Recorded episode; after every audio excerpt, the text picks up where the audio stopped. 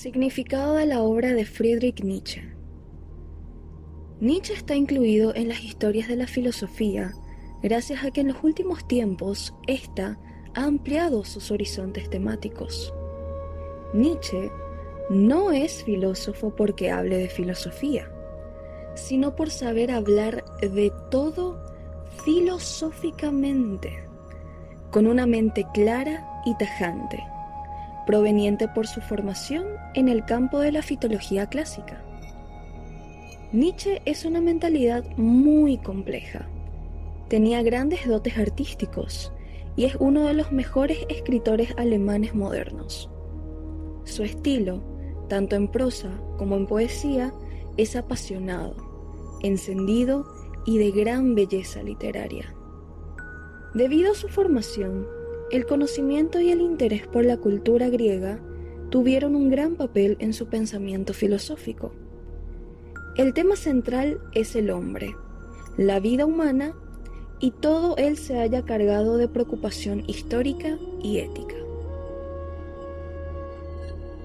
Sufrió una gran influencia de Schopenhauer y de Wagner, y quizás esto acentuó su significación literaria y artística, y amplió su extensa influencia, pero enmascaró la pura especulación filosófica incluso para su justa valoración posterior, porque en su obra hay mucho más de lo que nos ha solido mostrar la afición que se apoderó por su obra y su figura a fines del siglo pasado y a comienzos de este.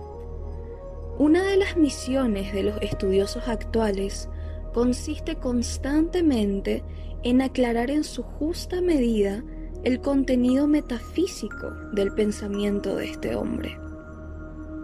Los recientes trabajos han mostrado las manipulaciones a que fueron sometidos sus escritos para darles una significación racista y afín al totalitarismo de nuestro turbulento siglo. En este orden de cosas se halla, en especial, su última obra, La voluntad de poder, publicada después de su muerte y cuyo título, que no es del autor, desvirtúa totalmente su sentido. Estudio especial del crepúsculo de los ídolos.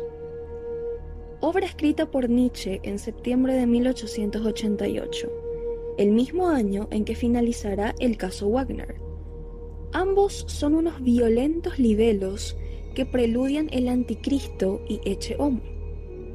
Meses después, se iniciará la crisis de demencia que de forma irreversible le llevarán a la tumba.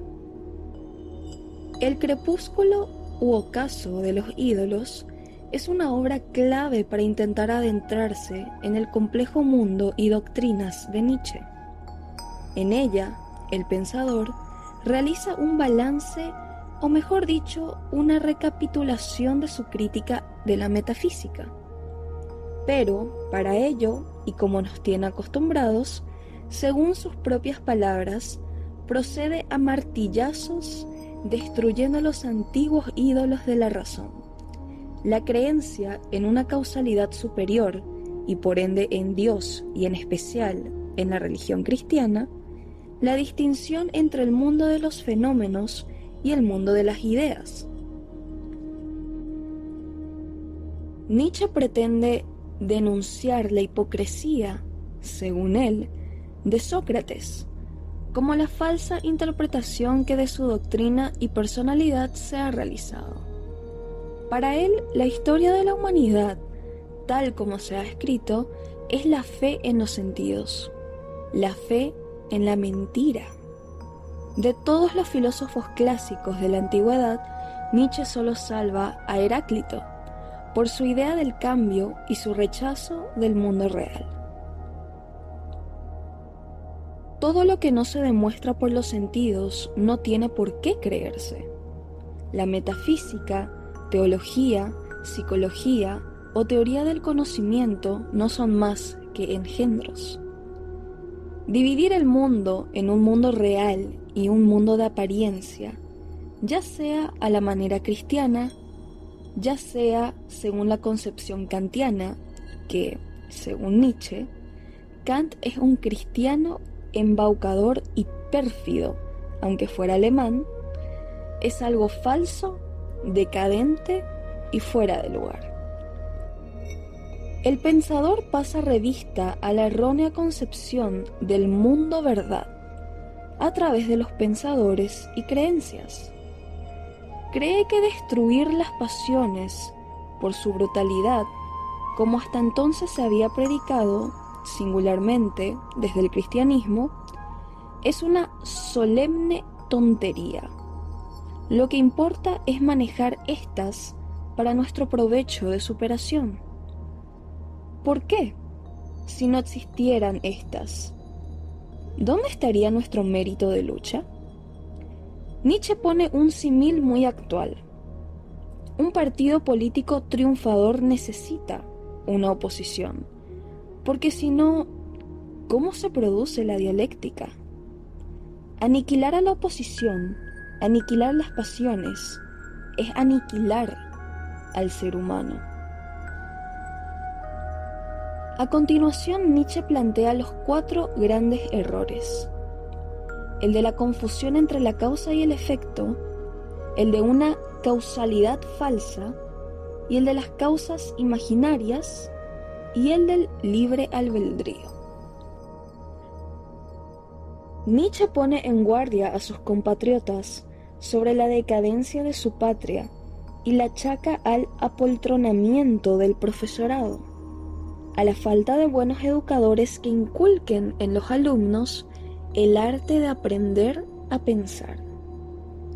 La oposición que tiene sobre los sabios, escritores europeos de la época o de tiempos precedentes, es totalmente negativa. Por eso se refiere al crepúsculo de los ídolos, muy poco se salvan de él Burkhardt y Schopenhauer, a quien denomina el último alemán digno de ser tenido en cuenta, después de Goethe, Hegel y Heine. Y termina confesando que a los griegos no les debe absolutamente nada. A señalar también en esta polémica obra los numerosos aforismos sobre temas constantemente trabajados, ya sobre el origen de la tragedia. Se podrá estar de acuerdo o no con Nietzsche, pero lo que sí podemos afirmar es que quizás gracias a muchos polemizadores como él, gracias a las contradicciones de los sabios revolucionarios como él, salvando lo que se pueda haber añadido o desfigurado de su pensamiento tras la muerte, puede salir a la luz la gran síntesis por aquel entonces, Nietzsche se había alejado de Wagner, llegando a proclamar la mediterraneización de la música, lo que no le impidió escoger como título para su obra algo que recordará al de gran compositor. El ocaso o crepúsculo de los ídolos remedaría al de crepúsculo de los dioses. Destruidos estos, había lugar para la construcción del superhombre. Capítulo 1 El problema de Sócrates En todos los tiempos han formado los sabios este juicio sobre la vida, que no vale nada. Siempre y en todas partes han salido de su boca las mismas palabras, palabras llenas de duda, llenas de melancolía de cansancio de la vida, de resistencia contra la vida. Hasta Sócrates dijo al morir, vivir es estar mucho tiempo enfermo, debo un gallo a Esculapio liberador. Sócrates estaba harto. ¿Qué demuestra esto? ¿Qué enseña? Antaño se habría dicho, y lo han dicho, y bien alto, nuestros pesimistas los primeros. Forzosamente hay en eso algo de verdad. El consensus sapientum demuestra la verdad. Pero, ¿hablamos nosotros hoy así? ¿Podemos hablar así? es preciso que haya algo enfermo. Tal es nuestra contestación. A esos sabios habría ante todo que verlos de cerca. ¿Acaso no se sostendrían muy bien sobre sus piernas? ¿Acaso fueron retrasados, vacilantes, decadentes? ¿Aparecerá en la tierra la sabiduría como un cuervo a quien entusiasma el olor a cadáver? Esta irreverencia de considerar a los sabios como tipos de decadencia nació en mí precisamente al observar en Sócrates y en Platón síntomas de decadencia. Y desde luego, los consideré como instrumentos de la descomposición griega, como pseudo-griegos y antigriegos. El consenso sapientum yo siempre lo he entendido mejor. No prueba en manera alguna que los sabios tuviesen razón en aquello en que coincidían. Lo que en realidad prueba es que esos sabios tenían entre sí cierta comunidad fisiológica que les hacía colocarse en esa actitud de negación frente a la vida. Los juicios y las apreciaciones de la vida, en pro o en contra, no pueden ser jamás verdaderos.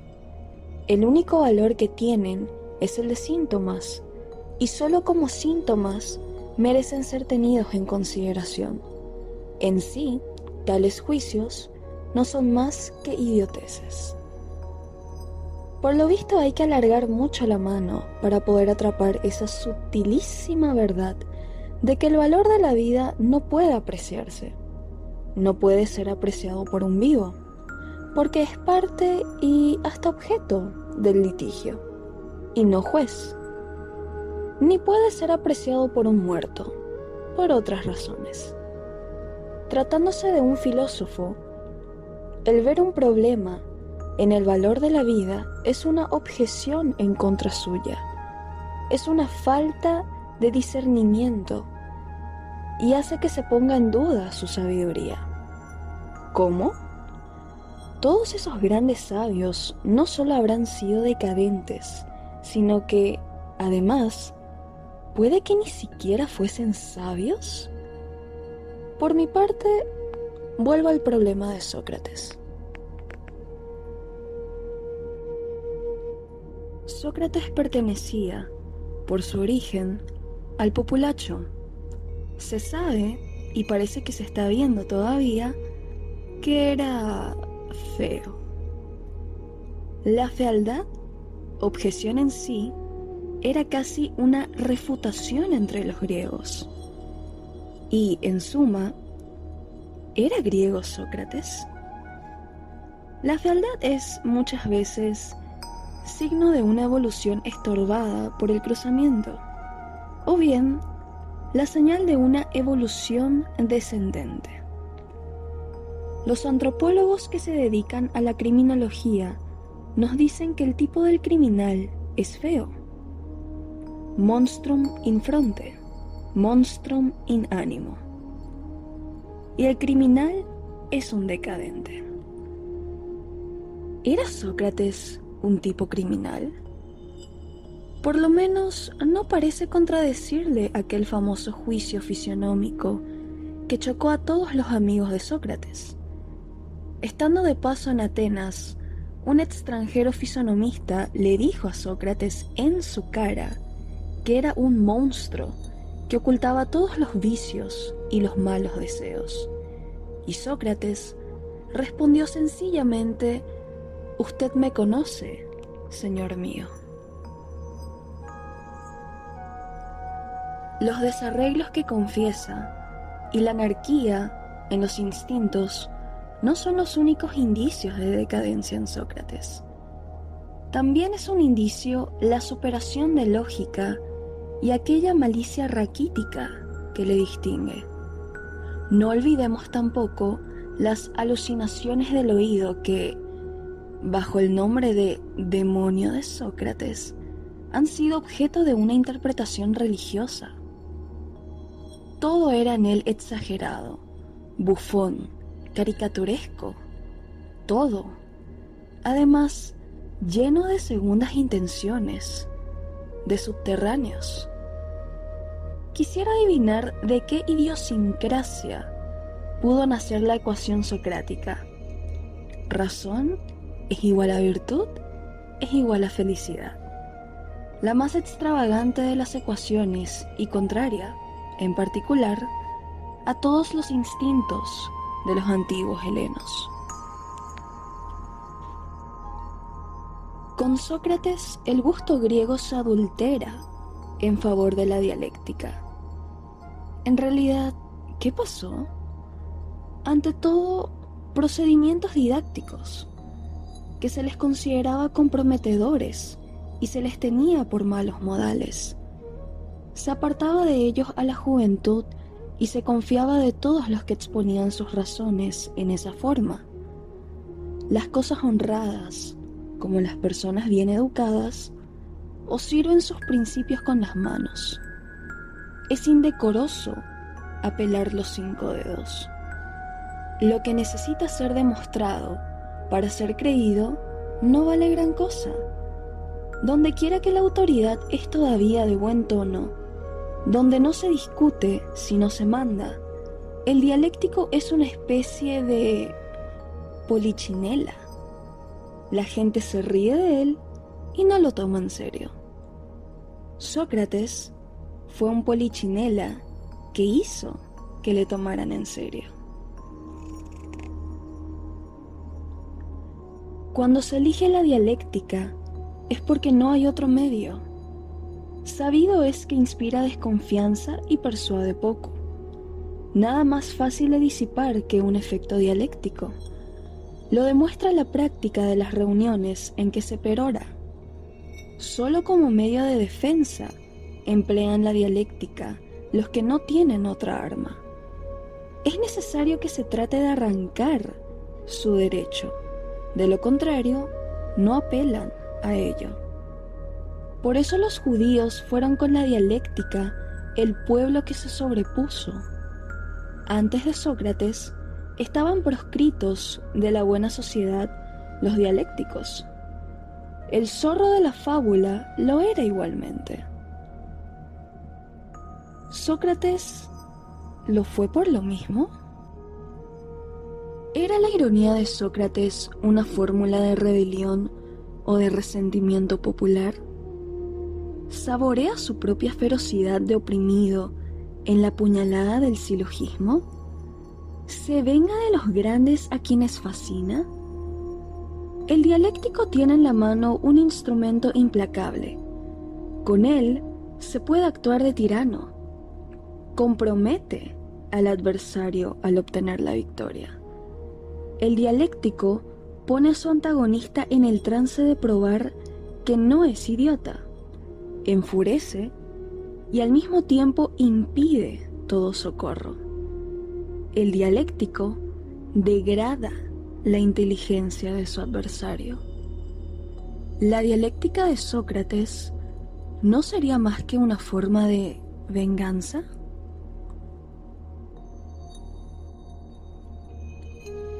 He dado a entender cómo Sócrates pudo ser repulsivo a la gente, pero falta explicar, con tanto mayor motivo, ¿cómo pudo fascinar de igual forma? La primera razón es esta. Descubrió una especie nueva de combate. Fue el primer maestro de armas en las altas esferas de Atenas. Fascinaba tocando al instinto batallador de los helenos. Además, Sócrates era un gran erótico. Pero Sócrates adivinó también otra cosa. Supo penetrar los sentimientos de los nobles atenienses. Comprendía que su caso, que la idiosincrasia de su caso, no era ya excepcional. La misma clase de degeneración iba extendiéndose por todas partes en secreto. Los atenienses de vieja cepa desaparecían y Sócrates se convenció de que todo el mundo tenía necesidad de él, de su remedio, de su cura, de su método personal de conservación de sí mismo. En todas partes, los instintos se habían declarado en anarquía. Se estaba a dos pasos del exceso en todas partes. El monstrum in animo era el peligro universal. Los instintos quieren erigirse en tiranos, así que hay que inventar un contratirano que los venza.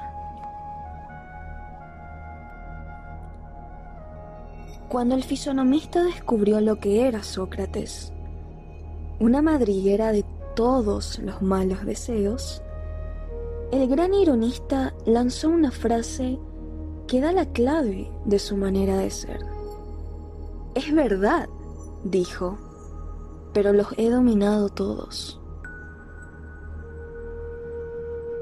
¿Cómo se hizo Sócrates dueño de sí mismo? En realidad, su caso no era más que un caso típico que saltaba a la vista, en medio de lo que comenzaba a ser general angustia. Nadie era ya dueño de sí mismo. Los instintos se resolvían unos contra su fealdad que atraía todas las miradas. Claro es que fascinaba, más todavía como respuesta, como solución, como apariencia del tratamiento curativo indicado en tales casos. Cuando no hay más remedio que dirigir a la razón en tirano, como hizo Sócrates, no debe ser corto el peligro de que otra cosa los tiranice.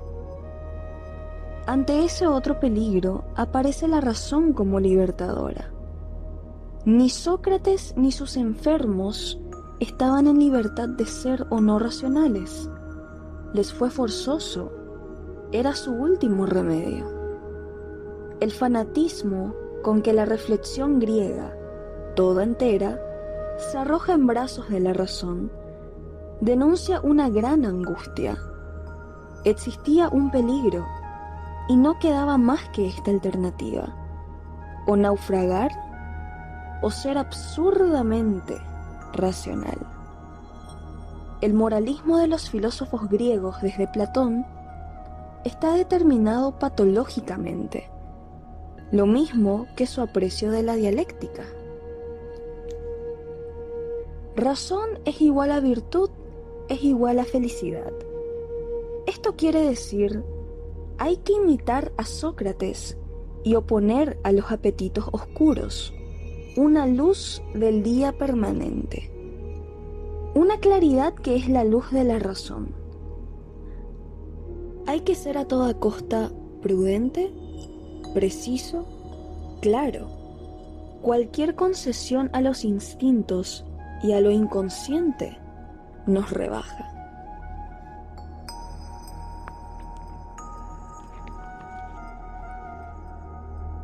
He dado a entender de qué modo fascina Sócrates.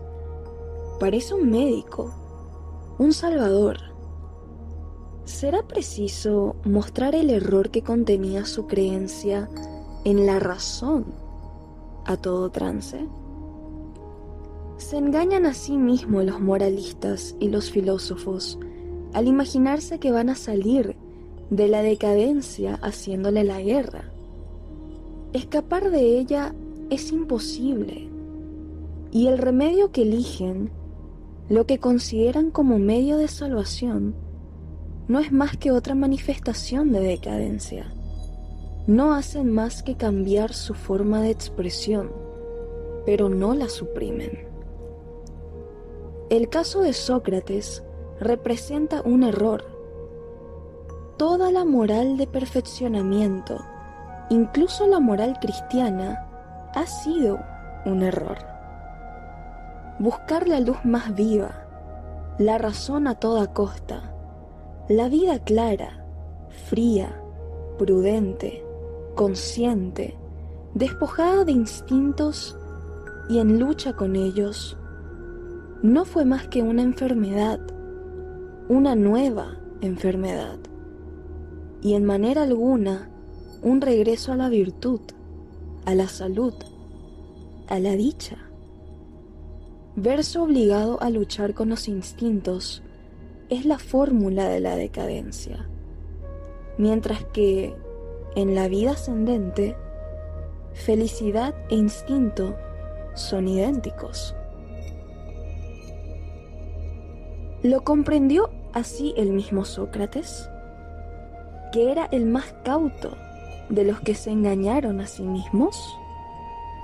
¿Lo reconoció al final en la sabiduría de su valor frente a la muerte? Sócrates quería morir. No fue Atenas, fue él mismo quien se dio la cicuta. Sócrates no es el médico. La muerte es el único médico. Sócrates no ha hecho más que estar enfermo mucho tiempo.